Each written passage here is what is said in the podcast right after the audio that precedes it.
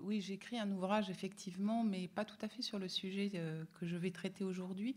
Cet ouvrage s'appelle Le culte des droits de l'homme et euh, il euh, voulait retracer l'itinéraire et les répercussions de la Déclaration des droits de l'homme et du citoyen dans la République française et comment ce texte était devenu presque le credo d'une sorte de religion civile républicaine qu'on apprenait dès l'école et puis qui se, évidemment s'achevait dans ce, dans ce mot sur lequel je vais démarrer d'ailleurs, de la France patrie des droits de l'homme. Vous avez certainement euh, déjà entendu cela et euh, ça permet de critiquer euh, la, position de la France vis-à-vis de, de certains pays ou d'encourager les présidents en exercice à aller rappeler les droits de l'homme dans les autres pays, etc. etc.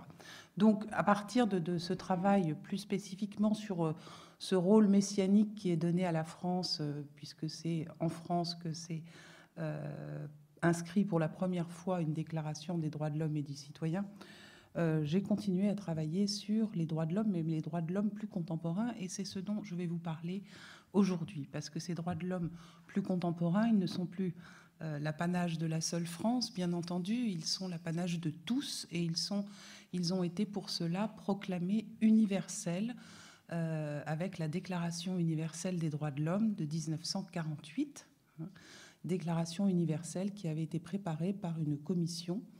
Euh, de, une commission d'intellectuels et de, juristes issus d'un peu tous les pays du monde. Il y avait un Canadien, un Chinois, un Libanais, un Français, vous le connaissez probablement, René Cassin. Et euh, voilà. Euh, et ces gens ont, euh, sous la direction de la femme du président Roosevelt, Eleanor Roosevelt, ont, ont abouti à ce grand texte qui est la Déclaration universelle des droits de l'homme, Déclaration universelle des droits de l'homme, qui fonde intellectuellement et historiquement la, la défense des droits de l'homme à l'international depuis, cette date. Mais cette euh, Déclaration universelle des droits de l'homme, comme son titre l'indique, comme pour d'ailleurs la Déclaration des droits de l'homme et du citoyen, c'est une déclaration. Ça n'a aucune valeur euh, coercitive euh, ni contraignante.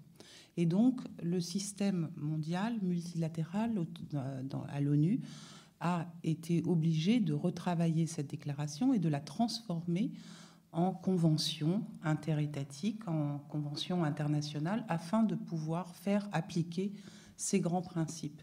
Et cette, ce travail de, euh, de, enfin de, transformation en contraintes juridiques euh, et en traités internationaux a été extrêmement longue. Les, euh, en fait, les textes qui régissent euh, la politique des droits de l'homme à l'international actuellement, ce sont les pactes des droits civils et politiques et le pacte des droits économiques et sociaux. Alors je ne sais pas si vous avez déjà entendu parler de ces grands pactes, mais ce sont en fait ceux qui transforment la Déclaration universelle des droits de l'homme en pacte contraignant. Et ils ont euh, été élaborés pendant une vingtaine d'années puisqu'ils ont été signés finalement à l'ONU en 1966. Ensuite, et passer tout le processus de ratification par les différents États du monde. Et euh, le pacte des droits civils et politiques et le pacte des droits économiques et sociaux euh, n'est pas encore ratifié par l'ensemble des pays du monde.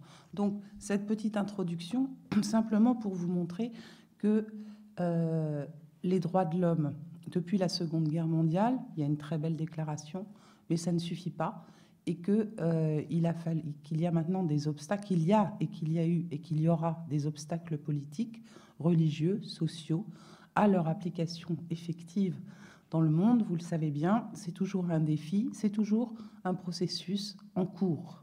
Hein. Donc on ne peut pas se reposer et dire nous sommes les droits de l'homme garantissent tout. Nous sommes euh, dans la mesure où nous avons ratifié tous ces textes, eh bien, nous sommes euh, des porteurs des droits de l'homme. Ça ne suffit pas. Il faut que ces droits de l'homme s'appliquent effectivement et euh, font face euh, à une contestation continue et qui a changé plusieurs fois de visage.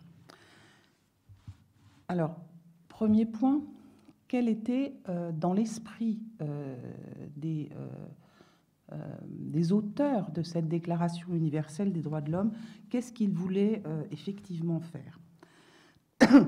La première chose qu'ils voulaient faire, c'est en finir évidemment avec euh, la décennie d'horreur qui avait précédé. Hein. On est au lendemain de. Enfin, l'idée surgit euh, en 1944, donc en plein euh, pendant la Seconde Guerre mondiale, c'est côté américain, bien sûr.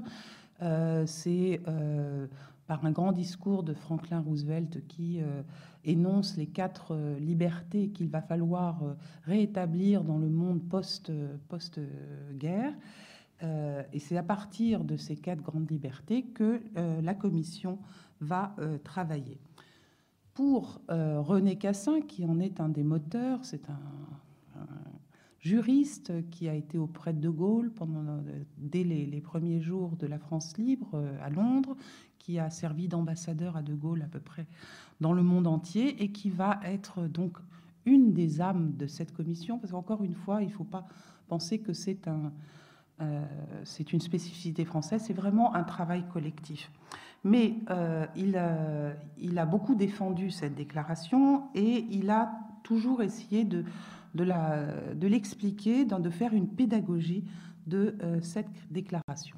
Tout d'abord, il faut quand même lui reconnaître ce mérite, c'est lui qui a exigé, enfin qui a demandé qu'on ajoute ce, ce, qualificatif qui peut nous paraître un petit peu étonnant d'universel. Hein. La première idée, c'était de marquer, de dire international, tout simplement. Mais lui, euh, au sortir de, cette guerre, où il a perdu une grande partie de sa famille, c'était un, juif républicain, euh, président de l'Alliance israélite universelle, d'ailleurs. Il a pensé que ce mot avait une connotation beaucoup plus forte et qui euh, donnait de l'espoir au peuple. Donc, première chose, cette qualification d'universel, et on va voir que cette universalité proclamée, elle va être contestée par un certain nombre d'acteurs, et c'est pour ça que c'est intéressant de garder euh, en tête cette prétention universaliste donc de ce texte déclaratif. Alors, quels étaient les trois objectifs que René Cassin donnait à cette déclaration? Le premier, c'était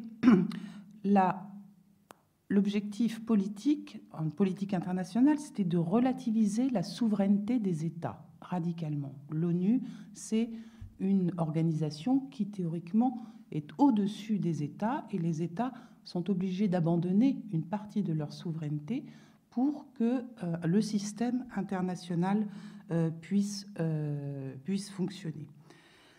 Et pourquoi on limiterait la souveraineté des États? C'est au nom du principe supérieur, selon René Cassin, de l'égale et indivisible dignité de tout homme qui serait garantie par une justice internationale. Donc premier objectif. Deuxième objectif, évidemment, on est euh, face à une lutte à mort entre euh, les pays occidentaux et libéraux et euh, les totalitarismes à la fois fascistes, nazis et, et soviétiques.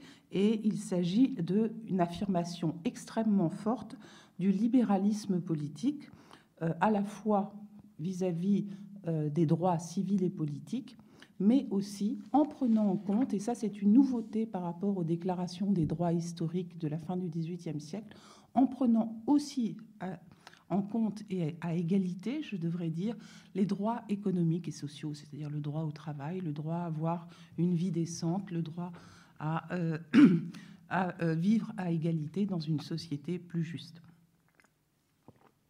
Enfin, troisième principe, une promotion de ces droits par la voie diplomatique et juridique, par la mise en place postérieure, et c'est ce que je, vous ai déjà présenté, d'outils, on parle d'outils contraignants euh, au niveau international et euh, régional. Donc, euh, cette déclaration universelle, elle s'est pourtant heurté dès le début au particularisme, aux différents pays euh, qui ont contesté tel ou tel point. Et déjà, l'élaboration même de ce texte a été une, une prouesse.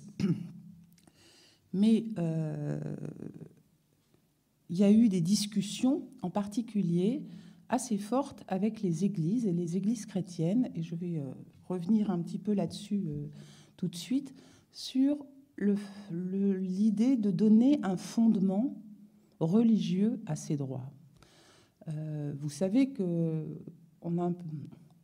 euh, en France, c'est toujours un peu plus compliqué parce que la Déclaration des droits de l'homme et du citoyen, euh, Dieu en est quasiment absent. C'est-à-dire qu'il y a une mention dans le préambule de l'être suprême, mais l'être suprême ne fait qu'assister à cette assemblée qui se donne des droits, qui donne des droits aux hommes ou qui se donne des droits à elle-même. Hein. Et donc, il y a dans la tradition française une tradition peut-être pas euh, athée, mais en tout cas agnostique, et en tout cas, Dieu n'a pas à venir euh, influer dans le destin des hommes. Pour la Déclaration universelle des droits de l'homme, qui a eu euh, l'appui d'un certain nombre d'écrivains anglo-saxons, il y a la, transcendance, la présence de Dieu dans un texte solennel fait moins problème. Et donc la première discussion euh, une des discussions qui a eu lieu euh, au moment de l'élaboration de cette déclaration universelle, ça a été de se demander s'il fallait euh, que cette déclaration se fasse sous, sous des auspices divines ou pas. Finalement, et, pour, pour, ce faire, la Commission a lancé une vaste enquête dans le monde entier pour essayer de poser la question aux différents groupes, aux différentes religions, aux différentes personnes ce qu'elle pensait euh, du préambule et est-ce qu'on pouvait introduire Dieu dans le préambule pour dire que c'était Dieu qui donnait ses droits aux hommes. Les réponses ont été extrêmement diverses, à l'image des personnes qui ont été consultées, et on a finalement renoncé parce que euh, ce leur est probable, enfin, dans les yeux de ceux qui l'écrivaient, ce leur est probablement nuit à l'universalité finalement de ce texte, puisque certains l'auraient rejeté. Et vous imaginez bien qu'une des parties du monde où on aurait rejeté massivement, c'est peut-être la France d'un côté, on ne sait pas, mais enfin, la France n'a pas une telle influence, c'était évidemment tout le bloc euh, soviétique euh, en cours de constitution et qui prône un matérialisme athée et qui n'aurait pas accepté de mention euh, de Dieu dans la Déclaration universelle des droits de l'homme. Ce qui fait que l'une des premières critiques qui a été faite à cette déclaration et à ses principes, elle émane des milieux catholiques et protestants au lendemain de la Seconde Guerre mondiale. Ils se disent en adéquation avec une grande partie des principes euh, sur la dignité de l'homme, etc., et la dignité humaine, mais en revanche, sur un certain nombre, euh, ils ne peuvent pas envisager que l'homme se donne des droits à lui-même tout seul, sans tenir compte de la transcendance divine qui est bien supérieure. Et ça, c'est sur ces deux euh, projets, à la fois l'Église catholique et les Églises protestantes réformées, américaines ou non, se sont se sont mises d'accord, c'est-à-dire qu'elles acceptent une grande partie de ce qui est dit dans la Déclaration universelle des droits de l'homme, sous la réserve que les droits de l'homme restent toujours inférieurs aux droits de Dieu. Alors, je vous demande de garder ça un tout petit peu dans, votre mémoire parce que ça va euh, résonner par la suite dans, euh, dans ce que je vais vous dire euh, à propos des critiques les plus récentes sur les droits de l'homme. Donc il y a eu plusieurs contestations politiques successives. La première, en dépit euh, de la signature par presque tous les pays du monde, hein, il, y a, je crois que l'Arabie saoudite qui se soit abstenue de signer ce texte. Donc on a là vraiment un texte euh, signé de manière consensuelle, d'ailleurs, euh, au palais du Trocadéro le 10 décembre 1948. Mais dès le lendemain de cette signature, euh, des voix politiques se sont élevées contre, euh, contre, non pas contre le texte en lui-même, mais euh, contre certaines interprétations de ce texte. Et la première critique politique, elle émane évidemment du groupe soviétique, du groupe socialiste, donc communiste, qui va minorer une partie du message et majorer l'autre partie. Alors vous imaginez bien, ce qu'ils vont minorer, ce sont les droits civils et politiques, et ils vont majorer les droits économiques et sociaux. Alors que les pays occidentaux, à l'inverse, ont plutôt tendance à majorer les droits civils et politiques, les droits individuels, et négliger, voire ignorer les droits économiques et sociaux selon de bonnes politiques libérales de type économique. Donc il va y avoir tout de suite une, incompréhension et une lutte sur qui applique le mieux les droits de l'homme. Hein. Et alors nous, on est, vous vous en souvenez, nous on était du côté occidental et libéral, donc ce qui nous intéressait, c'était de défendre les droits des individuels en Union soviétique. Hein. Mais euh, à cela, l'Union soviétique rétorquait oui, mais nous, on défend les droits économiques et sociaux par l'intermédiaire des partis communistes dans vos pays parce que vous, vous ne les respectez pas. Donc il y avait cette espèce de concurrence, de balance qui faisait que on ne s'entendait pas tout à fait sur euh, l'ensemble des droits. Euh, ça, c'est la première critique qui s'est évidemment euh, qui, qui s'est perpétuée et qui s'est transformée en particulier au moment des, de la décolonisation. Donc dans les années 50-60, là, il y a eu une deuxième critique qui émanait des pays colonisés en voie de décolonisation, d'abord, avant qu'ils ne soient décolonisés, ils se targuaient euh, des droits de l'homme pour justifier leur lutte hein, contre les pays colonisateurs et euh, critiquer évidemment une application différenciée par les pays colonisateurs des droits de l'homme. C'est-à-dire que les droits de l'homme étaient bons pour les métropoles, mais pas vraiment appliqués dans les colonies, ou, mal appliqués. Et donc les, militants euh, de, l'indépendance de ces différents pays se sont emparés de cette rhétorique des droits de l'homme pour justifier leur combat pour l'indépendance et pour l'autonomie, etc. En revanche, dès qu'ils sont arrivés euh, au pouvoir, et je généralise un peu, mais c'est l'effet majeur, eh bien, ils ont cessé de revendiquer ces droits de l'homme et en tout cas, ils n'ont pas voulu les appliquer tels quels euh, dans leur propre pays. Alors, quels étaient leurs arguments? Des arguments généralement économiques, en disant euh, il y a un tel rattrapage économique à faire, une telle pauvreté dans nos pays, qu'on ne peut pas donner des droits civils et politiques à des gens qui sont euh, pas encore assez armés intellectuellement, qui ne sont pas assez éduqués ou qui euh, sont encore dans des très isolés, etc. Et donc, ils ont argué d'arguments économiques pour ne pas appliquer les droits civils et politiques dans leur propre pays. Alors, ça n'est pas le cas de tout le monde, mais enfin, ça été quand même la tendance générale. Donc, vous avez là une critique aussi, vous voyez, double euh, euh, au moment de cette période de la décolonisation. Le troisième temps, qui est un moment de crise pour les droits de l'homme extrêmement fort, alors je, vais très vite hein, dans, le, temps, c'est euh, la guerre en Irak en 2003. Euh, on arrive là à un moment où un, État se proclame patrie des droits de l'homme, c'est pas la France cette fois-ci, ce sont les États-Unis. Et ils ont aussi euh, une légitimité historique à le faire parce que on l'oublie trop souvent, mais la, les États-Unis ont, proclamé les droits de l'homme à peu près en même temps que la France dans les années 1789, 90, 91. Et donc, ils ont une culture des droits de l'homme, de, des libertés individuelles qui est très forte aussi, et euh, une pratique de la démocratie politique. Euh, en 2003, c'est, rappelez-vous, l'invasion euh, de l'Irak par les États-Unis euh, une sorte de croisade, croisade chrétienne, croisade des droits de l'homme, enfin en tout cas une croisade où euh, les États-Unis proclament au reste du monde qu'ils vont imposer la démocratie et donc les droits de l'homme euh, au Moyen-Orient, qui, qui, les ignore tout à fait. or, vous savez aussi que, ça n'est pas si vieux, il y a eu des exactions très pénible de la part des forces occupantes américaines. Vous vous souvenez euh, du scandale des photos d'Abu Ghraib. Vous, savez bien sûr euh, ce qu'on a appelé aussi les dommages collatéraux. Enfin bon, toutes sortes de choses qui ont montré, et en plus le mensonge sur les armes de destruction massive qui n'existaient pas. Enfin, tout ça a démontré aux yeux du monde qu'on pouvait avoir une politique d'agression militaire de négation des droits de l'homme tout en s'en faisant les, les, héros de, par le monde.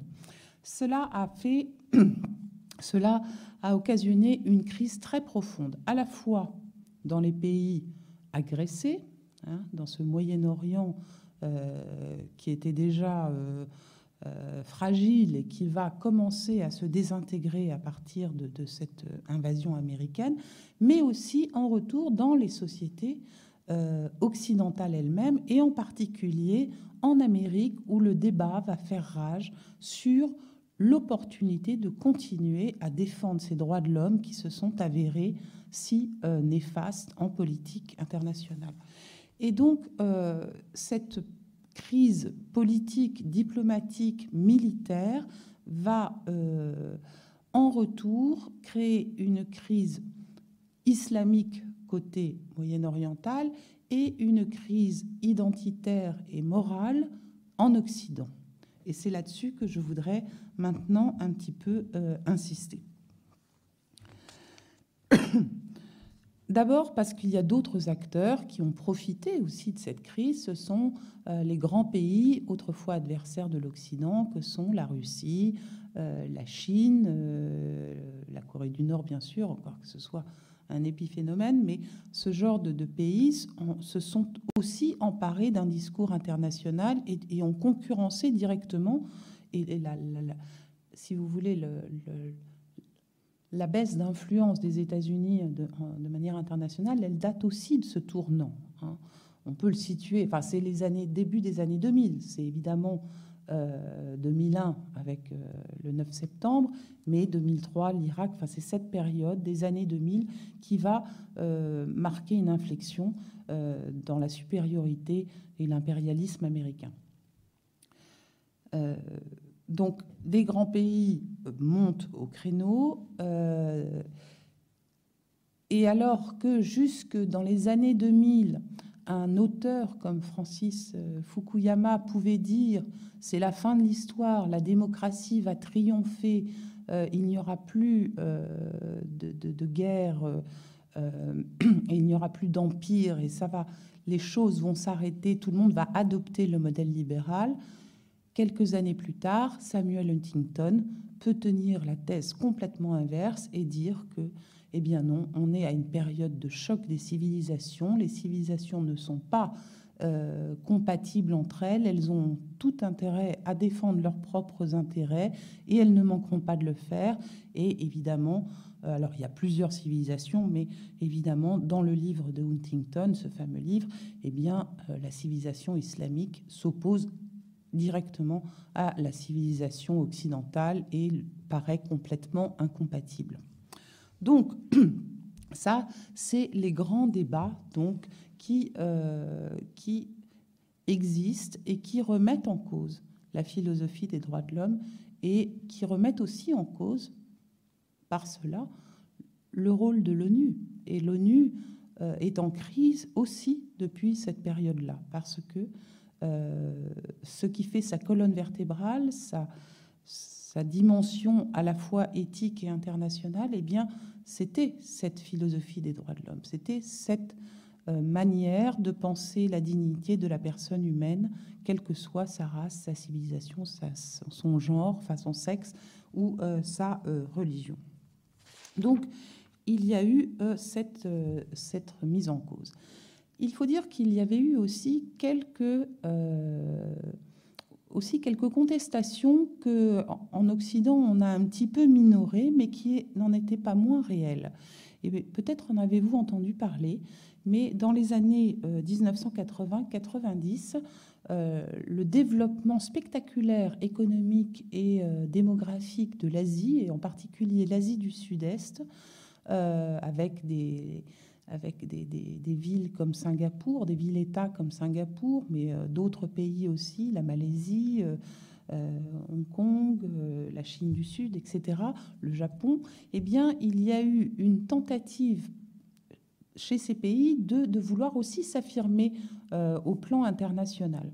Et l'une des manières de le faire a été de prôner des valeurs asiatiques.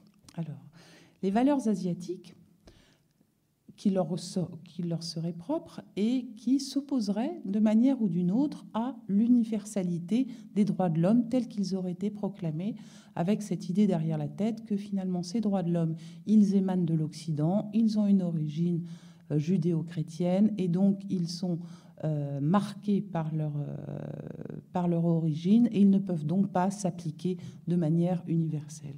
Donc il y avait déjà une critique de cette universalité aussi avant la critique islamique sur laquelle je reviendrai, une critique venue de ces pays d'Asie du Sud-Est qui, qui s'enrichissaient et, et s'accroissaient de manière considérable. Alors, qu'est-ce que on entendait sous ces valeurs asiatiques euh, D'abord, c'est une conception qui est partagée à la fois par un pays comme la Chine et par des pays, les pays d'Asie du Sud-Est, en particulier à sa tête Singapour, qui, euh, comme je vous le disais, euh, est peut-être le pays qui a le plus réussi. Singapour, après la Seconde Guerre mondiale, n'existait pas en 40 ans, en 50 ans, c'est une puissance économique, intellectuelle euh, et politique très importante en Asie du Sud-Est. Hein. C'est une sorte de hub, euh, pas seulement euh, pour son aéroport, mais vraiment parce que c'est tout autour de, ce, petit État que les relations se, développent. Or, ce pays était gouverné, parce qu'il est mort il y a deux ans, par son fondateur, donc pendant une cinquantaine d'années, donc qui a été son président. Il s'appelait euh, Lee Kuan Yew. Et Lee Kuan Yew euh, a été l'auteur de, euh, de cette philosophie des valeurs asiatiques qu'on devait opposer aux, droits de l'homme occidentaux. Alors, qu'est-ce qu'il qu'est-ce qui mettait sous ces valeurs asiatiques? Essentiellement, là encore, mais de manière différente du groupe communiste, les droits économiques et sociaux comme étant supérieurs aux droits civils et politiques. Il fallait d'abord développer, d'abord enrichir, d'abord assurer le bien-être des différentes communautés. En plus, Singapour est extrêmement euh, multicommunautaire. Il y a des Chinois, des Malaisiens, des Indiens, euh, et euh, aucune n'est véritablement majoritaire. Donc il y a un vrai défi du vivre ensemble, hein, d'une société singapourienne, d'une identité singapourienne à construire. Donc il s'agit d'assurer le développement et de, permettre aux personnes d'avoir une vie décente avant que de leur donner quelques, quelques droits politiques que ce soit. Hein. Et donc les valeurs asiatiques, finalement, et là il est rejoint par la Chine qui, bien que communiste, fait euh, travaille ses traditions et en particulier le confucianisme et elle, porte un projet néo-confucianiste qui là aussi insiste sur le groupe plutôt que sur l'individu. Donc on est là évidemment dans une contestation politique, philosophique des droits de l'homme universels et des droits surtout des droits individuels et des libertés publiques. Non pas qu'ils ne disent pas que dans un avenir lointain, euh, ces droits individuels seront assurés à tous les citoyens euh, du sud-est asiatique, mais en attendant, ils préfèrent une société bien gardée, sauvegardée, sécurisée, euh, et où le groupe prime sur l'individu afin de garder la main sur des problèmes éventuellement politiques. Cette, cette théorie donc des valeurs asiatiques, elle va, elle va s'exprimer comme je vous le disais, dans les années 80, et euh, en particulier à la conférence de Vienne euh, de 1993, qui va être une des grandes conférences euh, sur les droits de l'homme. Depuis, depuis, ces valeurs asiatiques n'ont pas non plus ne sont plus revenues sur le sur le devant de la scène et elles ont un peu perdu euh, de leur importance dans la critique de l'universalité des droits de l'homme. Autre type euh, euh, de critiques qui sont là plus récentes et qui nous ont plus ce sont les contre-propositions islamiques. Alors j'emploie à terme ce, mot, enfin cet adjectif qui est peu employé euh, par les médias français, mais qui est pourtant plus juste. Hein. Euh, musulman, ça, n'existe qu'en français. On parle voilà, l'adjectif c'est islamique. Donc je, préfère. Ça ne veut pas dire islamiste. Il faut, bon, évidemment, il faut faire un petit peu attention. Donc le, problème actuel, donc, il est essentiellement, essentiellement le rapport des euh, sociétés islamiques avec les droits de l'homme, avec la, philosophie euh, des droits de l'homme. Euh, ça ne veut pas dire qu'il y a une incapacité proprement islamique à accepter les droits individuels euh, des hommes. Mais comme pour, et c'est pour ça que je, vous avais mis en garde, comme pour l'Église catholique, qui a quand même mis un certain nombre d'années à accepter la liberté religieuse et d'expression avec la déclaration euh, de liberté religieuse de 1965, comme pour les, pour les protestants qui euh, certain, la majorité des droits individuels, mais s'opposent à certains droits, comme l'Église catholique en particulier, les droits liés à la reproduction ou euh, au rôle des femmes. il y a là aussi une critique proprement religieuse de cette philosophie des droits de l'homme, puisque euh, elle est hors sol, elle n'a pas de pied, elle n'a pas de fondement, elle n'a pas de fondement divin. Or, vous savez bien que pour l'islam, mais pas mieux que pour euh, le christianisme, hein, euh, pour l'islam, toute autorité, toute légitimité, toute dignité humaine vient de Dieu. Hein. et on ne peut pas, on ne peut pas accepter une, une société où qui ne serait que euh, horizontale. La verticalité, la transcendance euh, et la supériorité de la transcendance divine est absolument essentielle dans l'explication du monde qui est proposée par ces différentes religions. Donc, euh, évidemment, ils ne peuvent pas accepter tel quel un, tel texte. Ils peuvent en accepter une partie. Et ce ne sont pas tout à fait les mêmes parties que celles qui sont euh, acceptées et euh, prônées par les églises chrétiennes, et c'est peut-être ça qui nous choque le plus de, nos jours. En tout cas, il y a une pensée des droits de l'homme dans les, pays euh, de culture islamique, il y a eu tout un mouvement intellectuel pour arriver à concilier droits de l'homme et islam, à peu près sur le même mode que les intellectuels chrétiens ont réussi à travailler ce rapport qu'ils estiment fructueux et nécessaire entre euh, philosophie des droits de l'homme et, euh, euh, théologie chrétienne. Mais malgré tout, ils sont très peu nombreux. Et c'est plus pour des raisons politiques d'ailleurs que pour des raisons théologiques. La plupart des États de culture musulmane depuis la décolonisation sont des États autoritaires. Hein. Les fameux États euh, laïque, hein, l'État, l'Égypte nassérienne, euh, euh, la Syrie d'Afez el-Assad, la Turquie ex de Mustafa Kemal et ses successeurs, sont des régimes autoritaires où la citoyenneté est minimale.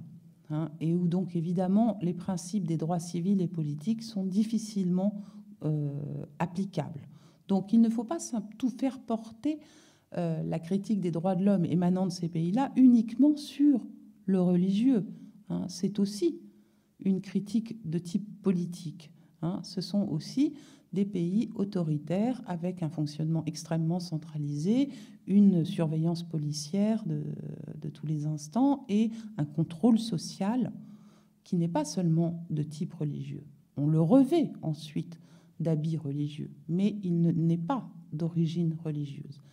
En revanche, depuis, euh, depuis la révolution islamique en Iran, je vous rappelle, 1979, donc depuis les années 80-90, il y a une réislamisation du discours des dirigeants politiques de ces pays, qui ont besoin, pour se légitimer aux yeux de la population, de se parer de ce discours islamique religieux qui marche en tout cas qui a marché en Iran, et donc pourquoi il ne marcherait pas dans les autres pays.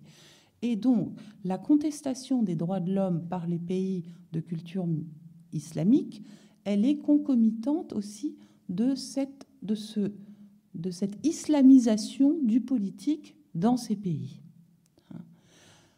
Islamisation qui, qui est allée jusque, vous le savez bien, des, mouvements terroristes comme le mouvement Daesh. Mais il y a, si vous voulez,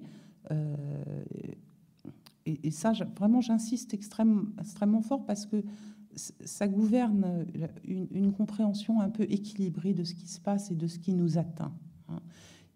C'est le problème des, des, États autoritaires, du manque de citoyenneté dans ces pays qui est la cause de ce qui nous arrive maintenant, bien plus que l'islamisation du discours politique, que l'islamisation du terrorisme, etc., qui est plus un prétexte, enfin, ou un habillage plutôt que ce qui meut en particulier euh, ces gens et ces mouvements. En tout cas, l'habillage, eh bien, il a fallu le construire et euh, depuis les années 80-90 sont apparus euh, un certain nombre de textes qui portaient des, titres étonnants pour nos oreilles, puisque c'était la Déclaration universelle des droits de l'homme en islam, ou la Déclaration islamique des droits de l'homme, ou enfin bon, des textes qui avaient donc une couleur. Hein. je ne sais pas si vous vous souvenez de, cette pub pour le Canada Dry, hein, ça a la couleur de l'alcool, mais euh, ça n'en est pas. Bah, voilà, c'était des déclarations des droits de l'homme un peu Canada Dry, c'est-à-dire que ça utilisait la rhétorique. Hein. si vous lisez ces textes qui sont accessibles sur Internet, euh, traduits c'est la même rhétorique, le même style que les grands textes des droits de l'homme euh, émanant euh, de la communauté internationale. Je pense à la Déclaration universelle des droits de l'homme, mais la Convention européenne des droits de l'homme, la Convention interaméricaine des droits de l'homme, enfin tous ces textes régionaux. Ce sont des textes qui ont donc le, même style, qui utilisent les mêmes procédés rhétoriques, avec euh, bon, avec un préambule, avec un, certain nombre d'articles et de droits qui sont énoncés. Mais ce, dont on s'aperçoit aussi, c'est qu'il y a beaucoup de devoirs qui sont ajoutés aux droits. Hein. Et ça, je fais une petite incise, c'est signe que les droits sont mal assumés. Hein. Euh, en France, il y a eu toute une discussion euh, au moment de la Révolution pour savoir si à la Déclaration des droits de l'homme et du citoyen, il ne fallait pas ajouter une liste de devoirs de l'homme et du citoyen pour éviter que les libertés soient excessives et que les, hommes en profitent. C'était le discours qui était mené. Bien sûr, ce discours sur les devoirs, il était tenu par les clercs, par les tenants de la société, de la société euh, un peu conservateur, ceux qui ne veulent pas que le changement soit trop brutal ou que l'homme soit au centre des choses et qui rappellent les devoirs envers Dieu. On parle des devoirs envers Dieu. Eh bien, c'est la même chose. Là aussi, à deux siècles de distance, vous avez une insistance qui est mise sur les devoirs et sur euh, le fait que l'homme a des droits, certes, mais ils sont extrêmement limités par ses devoirs, et en particulier ses devoirs envers Dieu, qui lui empêchent de faire un certain nombre euh, de choses. Et dans ces déclarations islamiques des droits de l'homme. Alors, elles émanent de qui? Elles émanent de plus de groupements d'États. Il y en a euh, qui émanent de la Ligue arabe, qui regroupe les pays de langue arabe, un certain nombre des pays de langue arabe, mais euh, les plus importantes de ces déclarations, pourquoi je dis au pluriel? Parce qu'elles ont été, elles sont apparues dans les années 80 et elles ont été révisées régulièrement. Donc il y a plusieurs versions. Euh, elles ne vont pas, euh, d'ailleurs leurs révisions ne vont généralement pas dans le sens du libéralisme. Au contraire, elles, se révisent en, devenant de plus en plus euh, conservatrices et, quasiment réactionnaires. Mais l'autre grand émetteur, si je puis dire, de déclaration des droits de l'homme islamique, c'est l'Organisation pour la coopération islamique, qui regroupe alors là une cinquantaine d'États euh, qui, euh, et pas tous de culture musulmane d'ailleurs très étonnamment, mais qui euh, partagent, enfin qui ont des populations musulmanes et qui partagent un certain nombre d'intérêts communs. Qu'est-ce que c'est l'organisation de la coopération islamique? C'est un gros lobby hein, à l'ONU. C'est un lobby d'État qui veut peser sur la politique de l'ONU. Et donc, en faisant ces propositions de déclaration des droits de l'homme, donc d'une adaptation de la déclaration universelle à la réalité musulmane ou islamique, eh bien, ils veulent montrer, entrent dans ce schéma dénoncé par Huntington de clash des civilisations, c'est-à-dire qu'ils dénient à, aux droits de l'homme euh, tels qu'ils sont vécus et pratiqués au niveau international l'universalité qu'ils se sont donnés, eux-mêmes donnés. Et c'est extrêmement grave. Et pour cela, cela a occasionné une très grave crise à l'intérieur même de l'ONU. Cette crise, vous vous en souvenez peut-être, elle a eu lieu au lendemain des affaires des caricatures de Mahomet, euh, parues dans, le journal, dans un journal danois. Caricatures de Mahomet qui ont enflammé presque instantanément euh, à l'autre bout de la terre et, euh, fait des manifestations monstres de protestation dans des pays musulmans, en particulier le Pakistan, avec des millions de gens dans les rues, pour pour dénoncer cette diffamation, ce blasphème, cette diffamation des religions. À partir de ces caricatures, l'OCI, donc cette organisation islamique, va euh, faire un intense lobbying auprès du Conseil des droits de l'homme de l'ONU pour que l'Assemblée générale de l'ONU prenne une résolution pénalisant la diffamation des religions ou le blasphème. Et dans un premier temps, hein, c'est une, une crise qui a duré entre 2005 et 2011. Dans un premier temps, ils ont réussi. Ils ont réussi. Et euh, il y a eu une résolution de l'ONU qui, euh, qui euh, condamnait la diffamation des religions. Cela donc a fait une crise extraordinaire parce que les pays occidentaux, évidemment, extrêmement euh, fier et, jaloux des droits civils et politiques et surtout de la liberté individuelle et de la liberté de critique hein, des religions, ne pouvaient pas accepter que euh, le blasphème, enfin, la pénalisation du blasphème soit considérée comme un outil aussi de la politique des droits de l'homme. Pourquoi? Quels étaient les arguments des pays occidentaux? Eh bien, c'était que les droits de l'homme, ce sont les droits des différents, des individus, et non pas.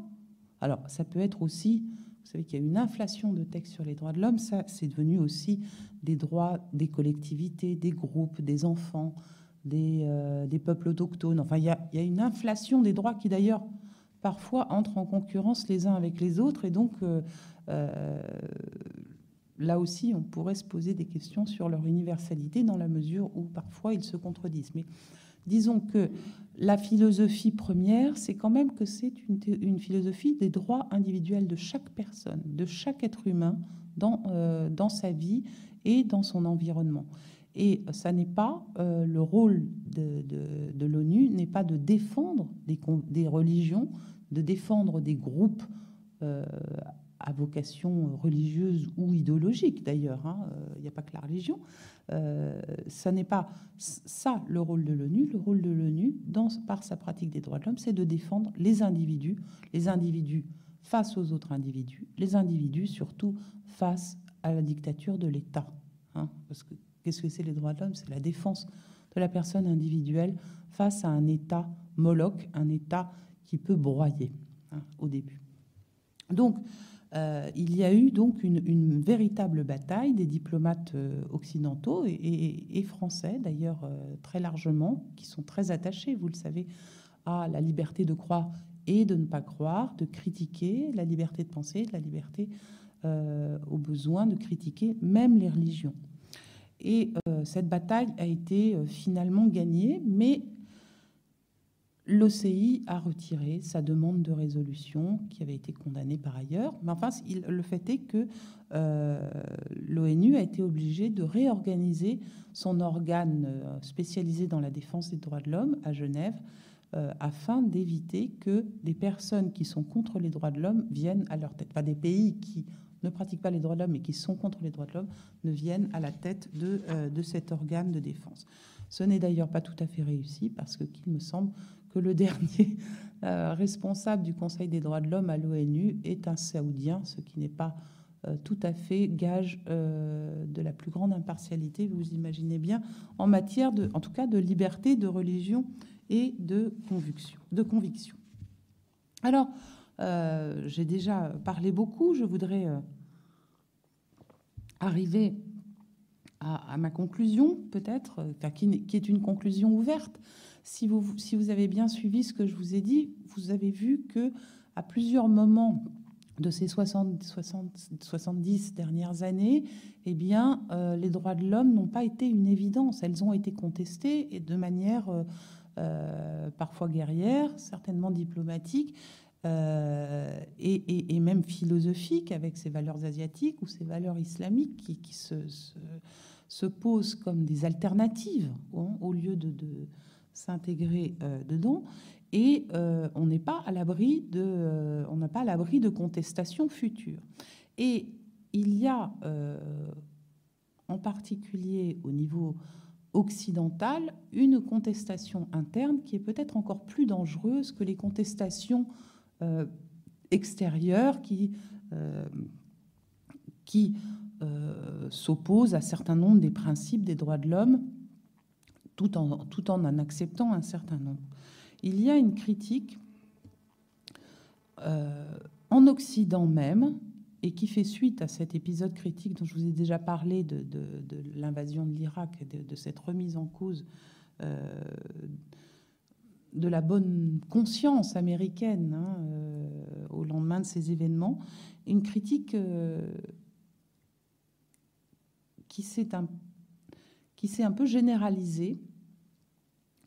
Alors c'est un peu compliqué à expliquer, mais euh, disons que ça se situe dans des milieux euh, qui sont très sensibles à ce qu'on appelle les post-colonial studies, c'est-à-dire qui remettent en cause la, supériorité occidentale, euh, la bonne foi, et qui, et, qui, veulent faire l'histoire autrement que du point de vue occidental, qui veulent renverser cette histoire autrement que d'un point de vue occidental. Dans euh, ces post-colonial studies, vous avez un certain nombre de penseurs du politique et aux États-Unis, euh, vous avez deux grandes, euh, enfin, les, deux grandes intellectuelles qui en sont un peu les prêtresses. Sont, vous en connaissez certainement une, Judith Butler, et la seconde est Wendy Brown.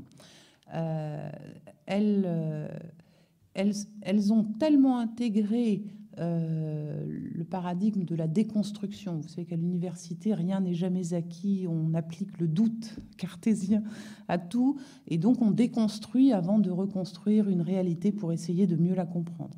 Et là, elles, vont aller. elles sont euh, elles vont plus loin encore, elles vont déconstruire même les évidences sociales, même ce qui euh, fait société, ce qui rassemble les gens, et en particulier euh, les droits de l'homme ou la laïcité. voilà. donc ce qui est implicite, ce qui est non pas des dogmes, mais le socle de ce qui nous permet de vivre ensemble, eh euh, ne trouvent même pas grâce à leurs yeux. Et donc il y a toute une, école politique, intellectuellement c'est très intéressant, politiquement à mon avis c'est plus dangereux, euh, qui euh, veut montrer les impensés occidentaux supérieurs dans toute philosophie politique, y compris celle des droits de l'homme.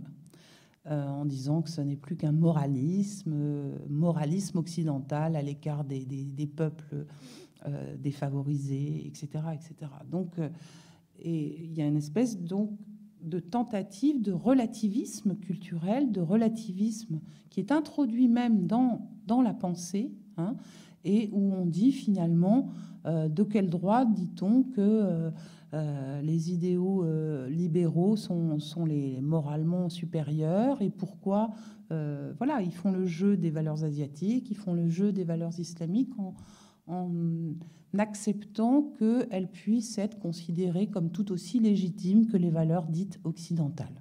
Hein. Donc on est dans un vraiment là dans une recherche politique intéressante. Je ne dis pas le mais à mon avis politiquement dangereuse dans ce sens où il y a un tel relativisme que, euh, au nom euh, de l'égalité entre les différentes valeurs portées par les différents peuples, eh bien, on peut accepter des pratiques, hein, parce que finalement c'est ça, accepter des pratiques qui vont à l'encontre euh, des préconisations les plus simples des droits de l'homme, par exemple l'intégrité du corps des gens. Hein.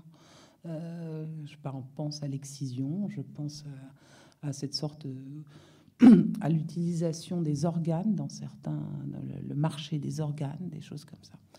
Et donc, donc cette, cette, critique postmoderne, hein, c'est comme ça qu'on la qualifie, à, défaut de, de, mieux savoir, met en cause très directement les droits de l'homme, à tel point que l'un de... Alors il est un petit peu à part, mais peu importe, ça va dans le même sens. il est paru dans les années 2010 un livre qui a émanant d'un professeur d'Harvard qui s'appelle L'utopie des droits de l'homme. Hein. Et dans ce livre, qu'est-ce que dit euh, Samuel Il s'appelle Samuel Moine. Il est assez contesté, bien entendu, mais euh, ce, qu'il dit donne à penser, évidemment. Il considère que les droits de l'homme sont une, une utopie parmi d'autres, c'est-à-dire une idéologie parmi d'autres, qu'elle a succédé, que son succès euh, planétaire est dû à la faillite de toutes les autres grandes idéologies, le communisme, le fascisme, le nazisme, enfin tout ce que vous voulez, la chute hein, des idéologies. Donc, c'est devenu l'idéologie de remplacement, l'idéologie planétaire qui parée euh, pour se légitimer de ce terme d'universalité hein, et qu'elle va finir, tout comme les autres idéologies vont finir. Donc, on est là, évidemment, c'est très différent de ce que je vous expliquais tout à l'heure, du rôle des États, dans des États islamiques, par exemple, dans une contre-proposition politique. Là, on est vraiment dans le cœur de la contestation, de la pensée. Hein. Euh, ça n'a pas actuellement d'application politique, mais si ces idées se répandent, si ces idées ne sont pas combattues, eh bien, euh, on risque de, vivre des reculs. Hein. Et des reculs, pas seulement au niveau des principes, ça on pourrait peut-être s'en passer, mais au niveau même des pratiques. Hein. Parce que si cette critique, elle s'étend, elle s'élargit, elle, euh, ou elle se réalise même, si effectivement les droits de l'homme sont une utopie comme les autres, eh bien, euh, on n'a pas fini de voir des horreurs euh, apparaître dans les différents pays et, et des exactions contre les personnes. Parce que ce qui est le, cœur des droits de l'homme, c'est la personne, c'est l'individu. L'individu dans, dans sa famille, dans sa société, dans sa ville, dans ses différents espaces, dans ses interactions sociales. Mais c'est l'individu. Et encore une fois, j'en reviens à cette idée première partagée par René Cassin et ses collègues. Protéger l'individu contre l'État. Affaiblir l'État afin qu'il n'aille pas jusqu'à opprimer les personnes qui, euh, dont, il a la, responsabilité. Et cette universalité, finalement, je crois qu'il faut, il nous faut la défendre, même si on a des doutes, même si on pense que finalement les droits de l'homme, effectivement, ils sont nés en terrain occidental et chrétien en premier. Hein. Mais il faut continuer et là, c'est plus l'historienne qui parle, vous imaginez bien, c'est la citoyenne.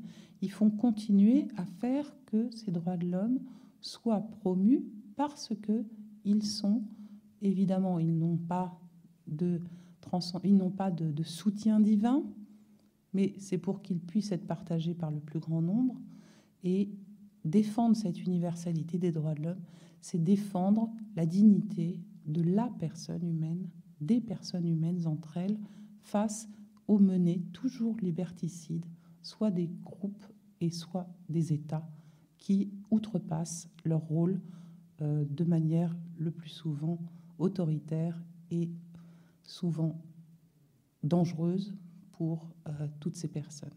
Donc, c'est en ces quelques mots que je voudrais terminer. En tant qu'universitaire, en tant qu'intellectuel, tous ces débats m'intéressent, bien entendu, pour eux-mêmes. Mais en tant que citoyenne, ils me font parfois peur et je me dis que face au relativisme, face aux instrumentalisations, face à la manière dont on habille des idéologies politiques oppressives des habits du religieux, hein, euh, il faut que les citoyens se réveillent et continuent à penser et à croire, croire d'une certaine manière aux droits de l'homme pour pouvoir les appliquer ici et maintenant et pas seulement de manière incantatoire au niveau international. Je vous remercie.